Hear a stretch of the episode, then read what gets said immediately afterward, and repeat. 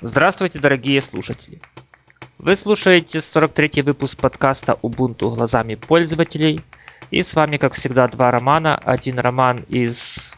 Один роман из средних районов России, правильно? Э, да, можно сказать, что с Урала, а второй роман из солнечной Украины. Ну что же, тем у нас сегодня не очень. Если честно, то даже тем темы 3 и одна тема, четвертая, тянется еще с прошлого выпуска. В прошлом выпуске мы рассказывали о новой электронной книге, где, где описан продукт GIMP. Э, собственно, я начал, начал читать, кое-что просмотрел так вскользь. И что я могу сказать? Первое, книга качественная – Второе. GIMP там рассмотрен э, в разрезе обработки фотографий. То есть никакой там э, никаких других э, задач там не ставится. Роман, а ты читал эту книгу? Да, я начал читать эту книгу, где-то до середины, можно сказать, что дошел. Хочется отметить также качественность и доступность материала. Э, на мой взгляд, здесь даны полезные советы именно для э, практиков, то есть для тех людей, которые хотят редактировать свои, допустим, отпускные фотографии, и фотографии там, с активного отдыха и тому подобные вещи. То есть здесь доступно с наглядными примерами освещены наиболее, скажем так, э, самые яркие аспекты растровой обработки фотографий. Помнишь, ты в прошлом выпуске говорил, что вот сначала посмотрим книгу, а потом и скажем, стоит ли автору деньги перечислять, те, которые он просит. Ну, э, лично мое мнение, наверное, все-таки стоит. А ты как думаешь? Да, здесь я с тобой полностью согласен, тем более, насколько я помню, автор просит не так много. Э, если я разберусь с NetMoney э, кошельком своим. На последней странице книги написано, что он согласен на любую сумму. Да, то тем более э, я, скажем так, э, совершу донат, пожертвование. За такую книгу не жалко отдать денег. Да, я лично сам много чего нового узнал, хотя, конечно, пока что на практике не применил. Очевидно, без практики, без практики это прочитать и забыть будет. Ну, что же, лично я, если вы интересуетесь фотографией и знаете, что такое уровни, уровни цвета и хотя бы, то думаю, это для вас. А следующая тема, а следующая тема немного скандальная, да почему немного, она таки скандальная. И, собственно, можно ее назвать так. Почему Canonical не разрабатывает ядро? Дело в том, что были опублико... была опубликована статистика разработчикам ядра Linux об их вкладе в это развитие. И оказалось, что Canonical там или вклад очень незначительный, или его там вообще нету. Э, ну, со стороны Canonical понятно, что такая ситуация выглядит, мягко говоря, плохо. Э, как это так? Почему они, в принципе, люди, которые... Компания, которая разрабатывает один из самых популярных э, десктопных дистрибутивов и ничего не вкладывает в ядро. А ты, Роман, э, как можешь эту ситуацию объяснить или или э, как ты думаешь, обязана Canonical участвовать в разработке ядра или это не обязательный шаг? Ну, хочется сказать словами Майкла Шаттерлота. По его словам, компания сосредоточена именно на том, чего так не достает в Linux. Именно на качестве взаимодействия с пользователем, так называемым User Experience. То есть э, Canonical делает ставку не на э, продвижение ядра Linux, а, скажем так, на то, чтобы пользователям было удобно работать с этим ядром существующими э, прикладными программами. То есть ты хочешь сказать, что у них просто времени нет? Э, не то, что, э, может быть, даже нет времени, просто приоритеты расставлены немного другим образом, что Canonical э, рассчитывает работу именно с конечным человеком, конечным пользователем. Ну, тут, наверное, Марк немного лукавит, потому что кроме десктопной версии есть еще серверная. И там там просто о какой-то работе с конечным пользователем дело даже не идет, сам понимаешь.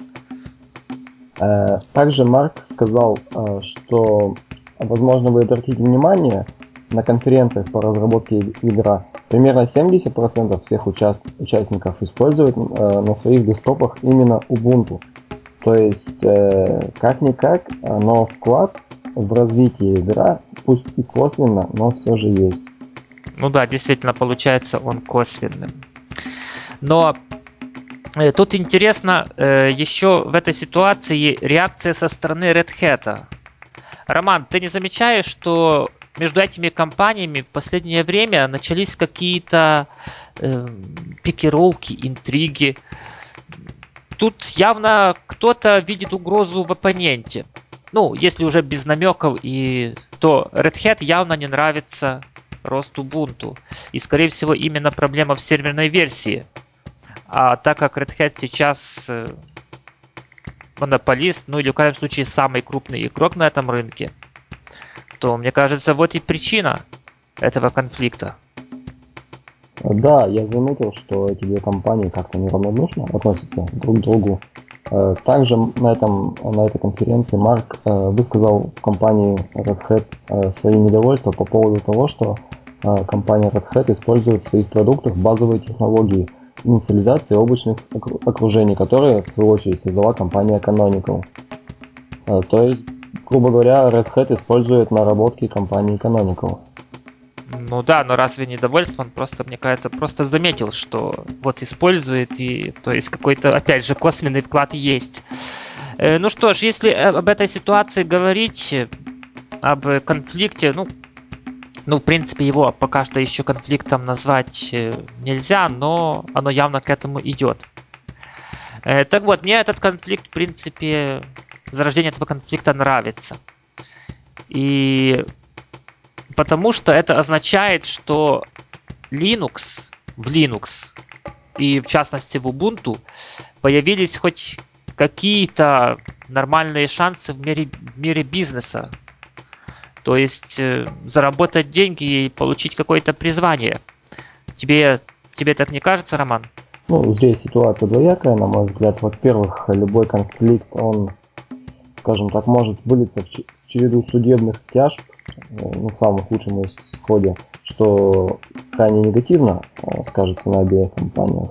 Но в свою очередь, если до этого дела не доводить, то здесь им будет иметь дело здоровая конкуренция – и как одна компания, так и другая будет стараться, э, скажем так, быть в курсе, быть в темпе и развивать свои продукты.